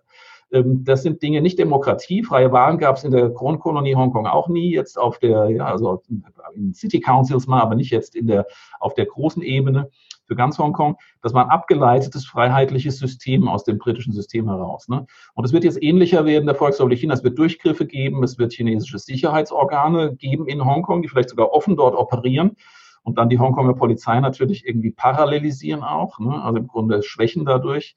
Ähm, das werden wir alles sehen, da bin ich ziemlich sicher. Also aus chinesischer, aus, äh, aus der Sicht der Pekinger Zentrale ist Hongkong ein Pain in the Back, ne, tatsächlich. Und das ist nicht legitim, das ist, sind keine Patrioten, das sind äh, Aufrührer vor Ort und die müssen äh, bekämpft werden, wie sie in China bekämpft werden. Und das gibt eben jetzt Konflikte dann, denn die westliche Position ist auch klar. USA sowieso, aber auch UK jetzt, also auch London macht da jetzt klare Positionierung. Das ist ein Bruch dieser vertraglichen Vereinbarung und die müssen sanktioniert werden. Und äh, da gibt es ein scharfes Schwert, kann ich nur sagen. Und du hast völlig zu Recht angesprochen, es geht am Ende dann um die Bedeutung des Finanz- und Dienstleistungsplatzes Hongkong. Der ist unheimlich wertvoll für China, weil dort natürlich viel durchfließt, aber auch chinesische Unternehmen dort massiv Kapital aufnehmen ne, über Hongkong. Das heißt, das ist wirklich ein, äh, der Platz, um internationales Kapital zu gewinnen für den chinesischen Modernisierungsprozess und auch für chinesische Staatsunternehmen zum Teil. Ja. Und jetzt kommt's. Die Amerikaner haben da wirklich eine, eine, scharfe Waffe, die sie bisher noch nicht artikuliert haben, aber die diskutiert wird intern. Das heißt, die sagen, Hongkong ist nicht mehr autonom. Hongkong ist jetzt wirklich Volksrepublik China. Und damit fällt die Börse Hongkong auf den Status eines Emerging Markets zurück. Denn Shanghai und Shenzhen sind Emerging Markets. Mhm. Ja. Und das heißt dann, und so geht es heute, das heißt, alle institutionellen Investoren und alle möglichen Indexfonds müssen aus Hongkong raus weil das kein etablierter First Class ja, ja, äh, ähm, Börsenplatz mehr ist. Und das ähm, ist ein ganz scharfes Schwert. Das kann China letztlich ähm, nicht wollen und muss es auch verhindern. Und ich bin mal gespannt, wie weit die Amerikaner da gehen. Das ist wirklich äh, eine Nuklearzündung für Hongkong. Das beschädigt natürlich Hongkong auch massiv, ne? aber es mhm. würde bedeuten, dass innerhalb kürzester Zeit viele institutionelle Investoren aus Hongkong zurückziehen müssten und die Kapitalaufnahme für chinesische Unternehmen in Hongkong nicht mehr mit diesen internationalen Kapitalgebern wie bisher möglich wäre. Das ist schon eine ganz ernste Sache, die wird unterschätzt bisher. Und ich ja. weiß, dass eine Gruppe gibt in Washington, die das vorbereitet. Und der Newkin hat gestern darüber auch kurz berichtet. Ähm, das sind alles Dinge, die auf dem Tisch liegen. Und das wäre eine echte Nuklearzündung. Das würde nämlich im Grunde eine Abkoppelung Chinas von den internationalen Kapitalmärkten ähm, beschleunigen, ne, die jetzt schon im Gange ist durch den Rückzug aus äh, der Wall Street und aus im Nasdaq in den USA, wo viele schon jetzt ähm, kalte Füße bekommen haben und auch die Listing-Prozesse zum Teil angefangen haben. Ähm, das ist eine ernste Geschichte für die Finanzmärkte, sehr ernst. Das geht ja auch, dieses scharfe Schwert haben ja auch nur die USA, weil die halt den Dollar als Leitwährung haben, weil die mhm. wichtigen Indizes, New York ist immer noch ja. Finanzplatz Nummer eins, die ganzen Indizes, MSCI und dergleichen, alle in Amerika aufgelegt. Ähm, das heißt, da gilt so ein bisschen das, was Nixon sagte, der Dollar ist unsere Währung, aber euer Problem. Genau. Also wir müssen uns vorstellen, was da möglich ist. Es gibt also äh, radikale Stimmen in Washington, die definieren Alibaba beispielsweise als Corporate Bad Actor jetzt. Ne? Und Alibaba ist an der, an der, Wall Street, an der New York Stock Exchange gelistet. Ähm, das heißt, äh, das würde heißen, wir, die, die haben keinen Anspruch auf amerikanisches Kapital. Wir die listen die. Ja? Das ist ein Corporate Bad Actor, nicht verlässlich, äh, arbeitet für ein anderes äh, feindseliges System, ähm, hat viele, viele Regularien durchbrochen. Da werden wir noch was finden und dann die Listen, die Alibaba, das ist natürlich gigantische Schockwellen wird das treiben, ne, über die äh, gesamte chinesische Unternehmenswelt und auch über die Kapitalmärkte insgesamt, wenn sowas kommt. Ich halte das, muss ich ganz klar sagen, ich beobachte das sehr scharf und, und äh, bin auch in Kontakt mit einigen Leuten. Ich halte das inzwischen nicht mehr für ausgeschlossen, dass die USA diese Nuklearzündung ziehen, weil das Argument ist, dann kommt Kapital wieder zurück ja. für amerikanische Unternehmen. Ja, ja. was ja Trump Genau. Warum sollen wir Amerikaner und amerikanische Pensionsfonds chinesische Unternehmen finanzieren? Und ja. Kapital, das ist, das ist, die Argumentation. Ja? Und das ist ernst. Das ist durchaus ähm, etwas, womit wir rechnen müssen. Und das wird natürlich nochmal äh, sehr große Unruhe dann äh, hineinbringen an die Kapitalmärkte. Und das ist ja die Gretchenfrage dann für die kommunistische Partei. Was mache ich dann? Was ist mir wichtiger, die chinesische Identität auch in Hongkong oder äh, sehe ich zu, lasse ich zu, dass mir das Geld abgegraben wird und ich schaffe das Wirtschaftswachstum nicht mehr, was ich brauche, damit ich als kommunistische Partei weiterhin akzeptiert bin, wie der Kaiser, der eben ja. eine schlechte Ernte Also ich würde sagen, äh, ich erwarte an der, falls das kommt aus den USA, als Ankündigung, dass Peking an der Stelle sich das sehr genau überlegen wird. Denn auf Hongkong kann in der jetzigen Situation kann äh, die Volksrepublik China auf Hongkong als Finanzplatz, als Kapitalbeschaffer nicht verzichten. Das ist nicht denkbar. Das wäre ein Riesenschaden. Aber muss nicht die, die Partei Xi Jinping, wer auch immer, sich das auch überlegt haben, dass das die Konsequenz sein könnte? Die sind ja sonst nicht gerade dumm darin, Dinge vorauszusehen ja. oder Szenarien zu machen. Oder ist das nur jetzt so Chess-Beating und wir drohen mal so ein bisschen? Was, was, ja, was ich denke, dass in, in, Peking gibt es schon die Tendenz, die USA momentan in vielen Bereichen als Papiertiger zu sehen. Ne? Also ja. die Trump-Administration, die also harte Sprüche ablässt per Twitter, aber am Ende dann doch hinterher keine wirklichen äh, Sanktionen äh, durchsetzen kann. Ähm, es kann sein, dass viele bis jetzt noch da auf der Position sind, das wird diesmal auch wieder so laufen. Die machen das nicht, ne? weil ähm, die Kapitalmärkte sind so beschädigt, dass das inzwischen auch Trumps Wiederwahl dann äh, die Chancen für die Wiederwahl äh, ähm, beeinträchtigt. Es kann also sein, dass viele äh, an der Stelle wirklich ähm, dann ähm, meinen, die USA werden das eh nicht durchziehen. Also bellen sie nur oder beißen sie? Genau, nur? Papiertiger heißt es auf ja. das kommt von Mao, ne? dass die USA im Grunde Papiertiger sind die, die schreien äh, laut und machen Mords Poppans, aber am Ende kommt doch keine, keine Handlungsfähigkeit zustande. Ne? Ja. Ja, äh, Papiertiger ist interessant. Ähm, bellen oder nicht beißen. Und wir schauen einfach mal, wie es da weitergeht. Sebastian, das war hochinteressant. Ganz herzlichen Dank für diese wunderbaren Einblicke in China. Du würdest also Leuten empfehlen, beschäftigt euch mit China. Unbedingt. Lernt Chinesisch und lernt am besten auch chinesische Programmiersprachen.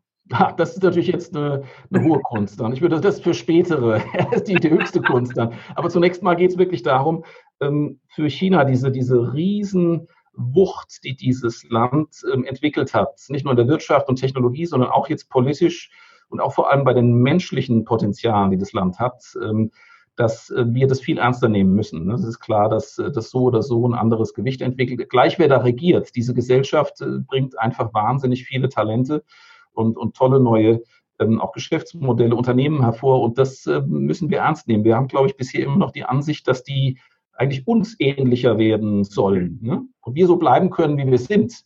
Und das müssen wir endlich aus den Köpfen. Die Europäer sind da vielleicht sogar noch hartnäckiger als viele äh, andere Länder, auch die USA sind da vielleicht sogar schon etwas äh, realistischer. Aber wir werden uns verändern müssen, um, um diesen Aufstieg Chinas zu verarbeiten. Wir müssen nicht werden wie die Chinesen, aber wir müssen ganz klar darauf antworten und wir müssen eigene Potenziale aufbauen, um da mithalten zu können. Sonst werden wir irgendwann ganz einfach von dieser Wucht des chinesischen Aufstiegs überrollt. Herr Strittmacher spricht ja in seinem Buch über China von den Lummerlanddeutschen, äh, die sich mal so ein bisschen ähm, ja, ich bin nicht so, ich finde, in Deutschland sind wir inzwischen schon ein bisschen weitergekommen. Die Leute sind schon aufgewacht jetzt, sind schon wachsam. Ja. Aber die, die, ähm, also die, das Verständnis für diese Herausforderung aus China ist gewachsen. Auch die Ernsthaftigkeit, äh, dem auch entgegenzutreten, was Eigenes zu machen.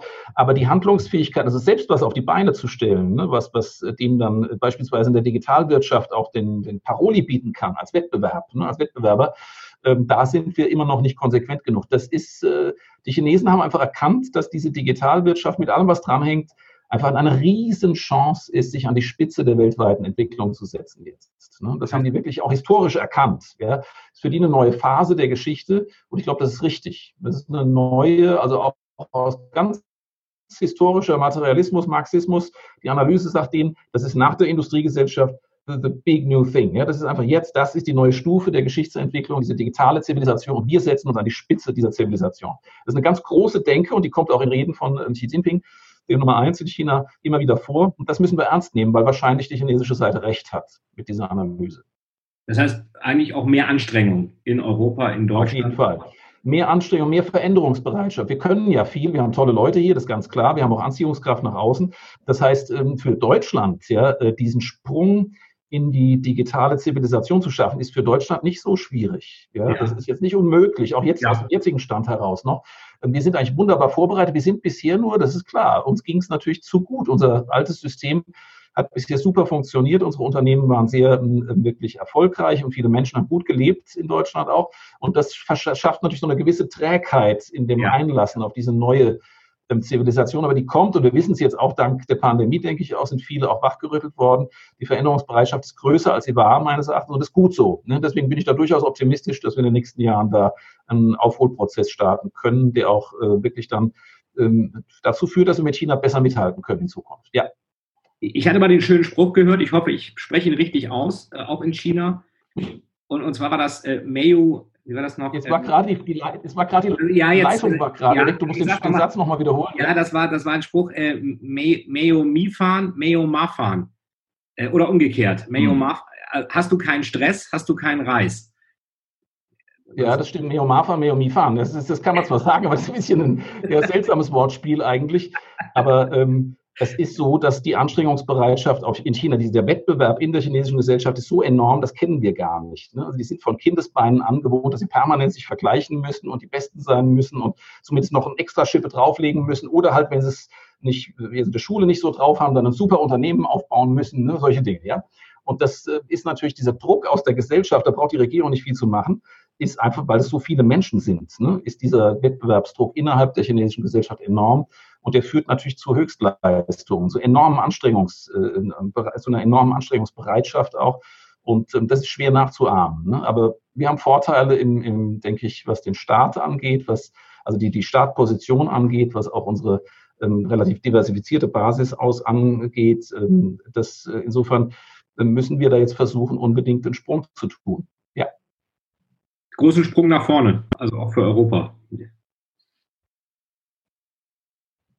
Könnte man Jetzt war es sagen. leider wieder weg. Wir haben momentan Ja, ich- mit der Leitung etwas Probleme. Ja. Ja, äh, den großen Sprung nach vorne, wie es Mao auch schon gesagt hat.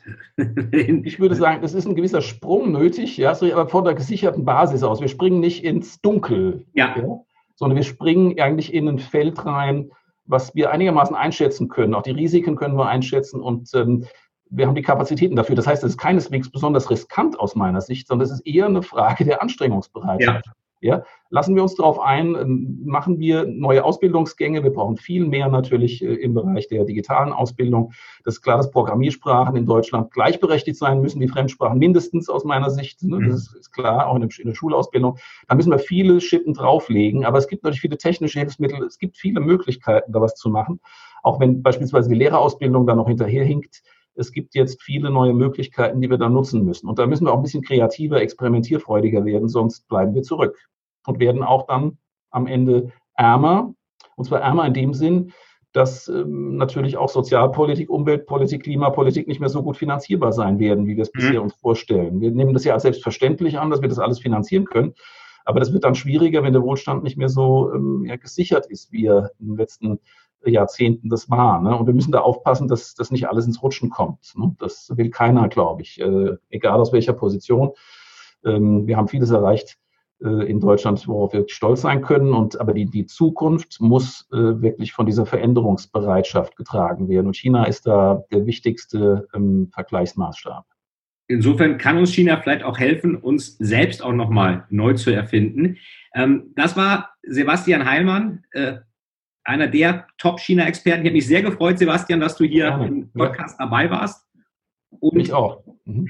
wunderbar. Ich freue mich demnächst aufs Wiedersehen. Genau. Und ähm, bleibt dran. Beim nächsten Mal wird es wieder spannend. Danke fürs Zuhören und bis bald hier im Totalis to Sell Storytelling Podcast. Und schreibt uns bitte rein, was euch gefallen hat. Lasst auch eine Bewertung da und was ihr euch vielleicht noch für Themen zu China, aber auch zu anderen Themen wünscht. Dankeschön und bis bald. Das war ein Einblick in die Weltmacht China mit Professor Dr. Sebastian Heilmann. Ich hoffe, du hast eine Menge lernen können über China. Denk dran an das Gewinnspiel, nimm teil, like den Podcast, abonniere ihn und sicher dir die Chancen auf tolle Gewinne, Betriebsgeheimnis der Autoren, Storytelling, Masterclass, Sachbücher, ähm, Thriller und auch Final Control oder Crime Stories. Ähm, ähm, Krimispiel. Und auf diese Art und Weise hast du, glaube ich, nicht nur viel spannende Input zu China, sondern kannst noch weiterhin tolle Sachen gewinnen. Das war Sebastian Heilmann im Totalis to Sell Storytelling Podcast und ich verabschiede mich auf Chinesisch und hoffe, ich spreche es richtig aus. Auf Wiedersehen, Zaijian. Vielen, vielen Dank, dass Sie wieder bei dieser Folge mit dabei waren. Wenn Ihnen die Folge gefallen hat, würde es mich sehr freuen, wenn Sie mir eine Bewertung bei iTunes hinterlassen, damit ich sehen kann, ob Ihnen diese Folge geholfen hat und damit ich noch mehr Menschen bei ihrer Story unterstützen kann. Jetzt wünsche ich Ihnen noch einen erfolgreichen Tag und wir hören uns beim nächsten Mal. Ihr Veit Etzold.